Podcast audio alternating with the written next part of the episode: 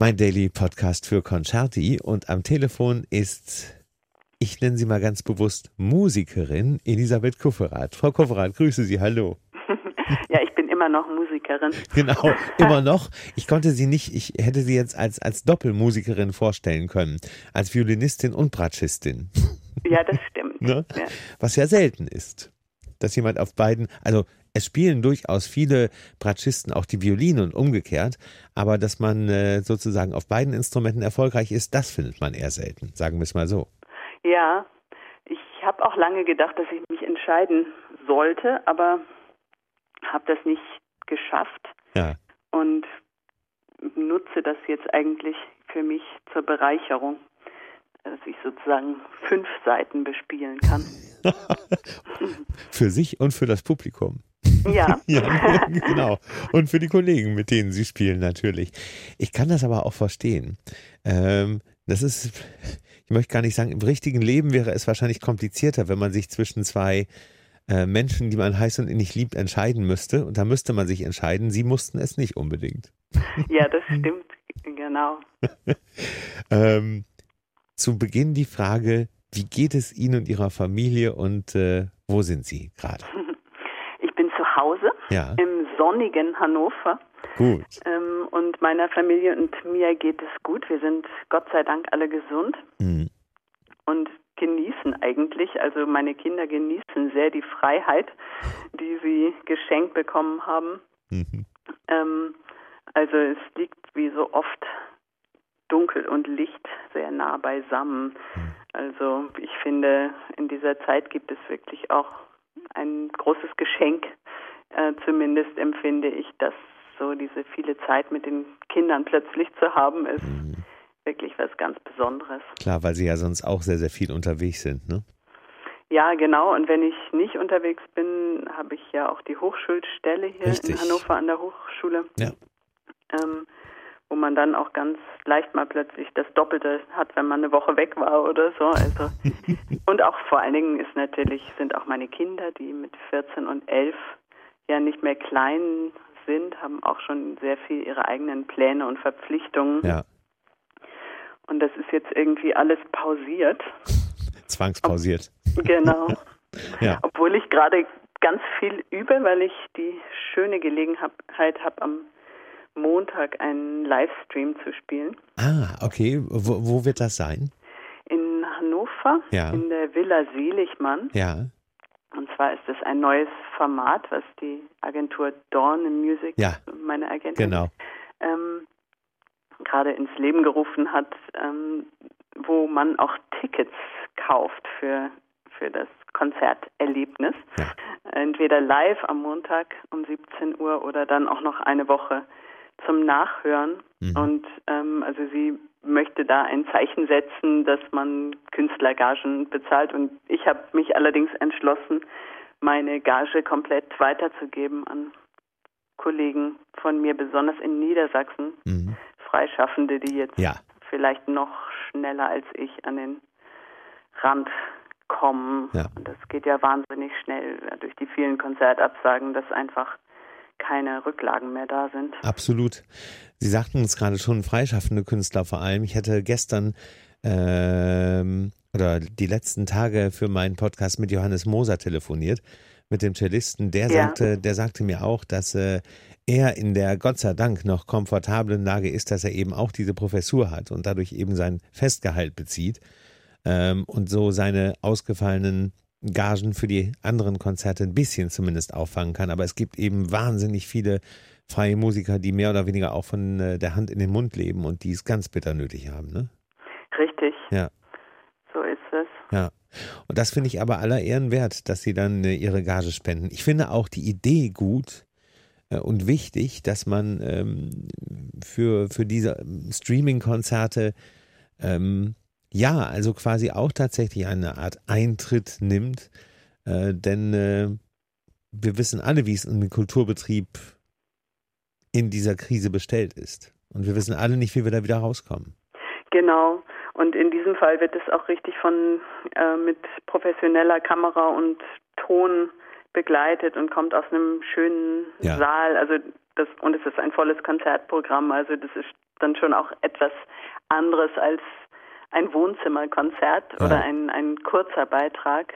Ja. Ähm, also richtig, ein, richtig eigentlich wie ein Konzertabend, nur eben gestreamt. Richtig, genau. Ja, verstehe. Ja. Das finde ich gut. Äh, das finde ich, das finde ich ist auch mal ein neuer Ansatz und äh, ähm, ein Ansatz, der man weiß ja nicht, wie lange das alles noch dauern wird. Und wir ahnen ja, dass die, die Kulturstätten mit das Letzte ist, was wieder hochgefahren wird in dieser Form. Ja, und dann haben wir natürlich auch die Risikogruppen da vor allen Dingen oft sitzen in den Konzerten als Publikum. Ja. Also ich kann mir das auch noch alles gar nicht vorstellen, ja. wie es wieder werden wird. Ja, ja. Also ich denke auch im Moment sind ja so diese, diese Prognosen zum Ende des Monats, dass da einige Lockerungen wieder kommen. Aber wie gesagt, ich glaube, von einigen liebgewordenen, ähm, auch kulturellen Geschichten muss man sich noch für viel längere Zeit äh, leider verabschieden. Und irgendwie muss ja auch der Kulturbetrieb weiterleben im wahrsten Sinne des Wortes. Ja. Ja. Es gibt so viel äh, kreative Energie, die irgendwie raus muss. Die muss raus. ja. genau. Wie machen Sie das, äh, um noch einmal zu, zu Ihrer äh, Familiensituation zurückzukommen? Machen Sie auch Homeschooling oder äh, wie läuft das bei Ihnen? Oder gibt es von Ihren, von den Schulen Ihrer Kinder, gibt es da irgendwelche Online-Angebote? Ja, es gab ähm, Hausaufgaben. Mhm. Und jetzt sind aber offiziell Ferien. also ja. Ferien in den Ferien, was besonders schön ist. Es ist also seit einiger Zeit nichts mehr gekommen und meine Kinder gehen so ihren eigenen Projekten nach. Mein Sohn, der spielt Orgel und Klavier, der hat irgendwie das Üben für sich entdeckt und ist ganz oh. in der Marktkirche hier in Hannover. Oh. Übt ganz viel. In der eigentlich geschlossenen, ne? Wahrscheinlich. Ja genau. ja, genau. Also es gibt ein paar Leute, die einen Schlüssel haben und am Ostersonntag machen die irgendwie auch ein ähm, in Anführungsstrichen Konzert, wo sie mit allen Registern gezogen, seine Freunde und er und sein Lehrer ähm, oder irgendwie drei Leute oder vier ähm, aus der geschlossenen Kirche heraus tönen werden. Finde find ich auch eine sehr tolle Idee. Das ist schön, ja, ja finde ja, ich auch. Ja. Aber das kann Sie ja nur freuen, ne? Wenn, wenn sowas Kreatives, Positives daraus äh, erwächst. Ja, also diesen berühmten Hüttenkoller, den haben wir hier zu Hause wirklich noch nicht erlebt. Wir okay. mal sehen, was noch kommt. Ja. Aber bisher ist das Wetter auch so wahnsinnig schön und meine Kinder kennen irgendwie Langeweile nicht und wir haben den Wald gegenüber. Ja, ist natürlich perfekt. Das ist natürlich einfach eine, ja. luxuriöse Sache in ja. dem ganzen Elend, was gleichzeitig stattfindet. Ja. Und man, man kann ja, um einen kleinen Hoffnungsschimmer sozusagen zu zeichnen, ähm, also das Erste, was ja wieder dann auch hochgefahren werden soll, sind ja eben äh, schulische Einrichtungen, wahrscheinlich auch da sukzessive. Äh, und man muss mal gucken, wie das da wieder geht. Aber ich denke, dass äh, da ist zumindest Land in Sicht, sagen wir es mal so. Ja, genau, das denke ich auch. Ähm, wobei ich noch überhaupt nicht weiß, wie. Klar. Und bei uns an der Hochschule ist auch, wird natürlich viel diskutiert, wie es jetzt losgehen kann und mhm. ob. Und wir haben den Semesterbeginn nach hinten verschoben und dann gibt es so bis Anfang Juni Selbststudium mit mhm. Online-Unterstützung. Mhm. ähm, und ich habe mich ziemlich schlau gemacht und ähm, versuche jetzt auch jetzt schon mit Zoom-Meetings zu unterrichten und das geht so lala, also je nach Internetverbindung auch. Ja, klar. Und lass mir viele Videos schicken von meinen Studenten und so kann man ähm, da auch ganz gut Kontakt halten, aber es ist natürlich überhaupt nicht dem eigentlichen vergleichbar. Ja. Und für viele von denen wirklich auch schwer. Also das sind so Sinnfragen, die dann irgendwie hochschäumen und ein paar, die irgendwie mit ihrem Masterstudium jetzt fast fertig sind und auch Probespiele machen, die alle abgesagt sind. Oder auch die Jüngeren, die äh, vielleicht noch nicht so selbstständig arbeiten können. Mhm. Und ich versuche eigentlich da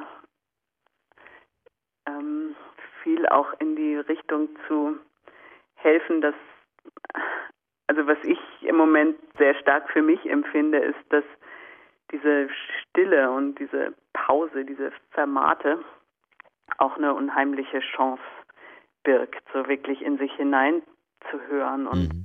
auf die innere Stimme zu hören und zu hören, was eigentlich einfach nur zwischen mir und der Musik ist. Man arbeitet natürlich ganz anders, wenn man, wenn die Deadlines viel weiter weg liegen. Also nach dem Konzert am Montag habe ich auch erstmal wieder gähnende Leere im Kalender, im Klar. Konzertkalender. Ja.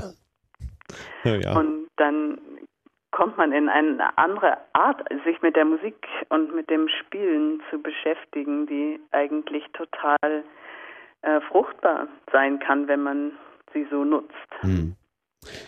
Sie haben gerade diese gähnende Lehre erwähnt, Frau Kufferath. Das ist ja tatsächlich so, dass die meisten Künstlerinnen und Künstler, Kolleginnen und Kollegen von Ihnen es äh, auch mitten in einem äh, Prozess getroffen hat. Ne? Was, wo, was, was wäre jetzt bei Ihnen auf der Agenda alles gewesen?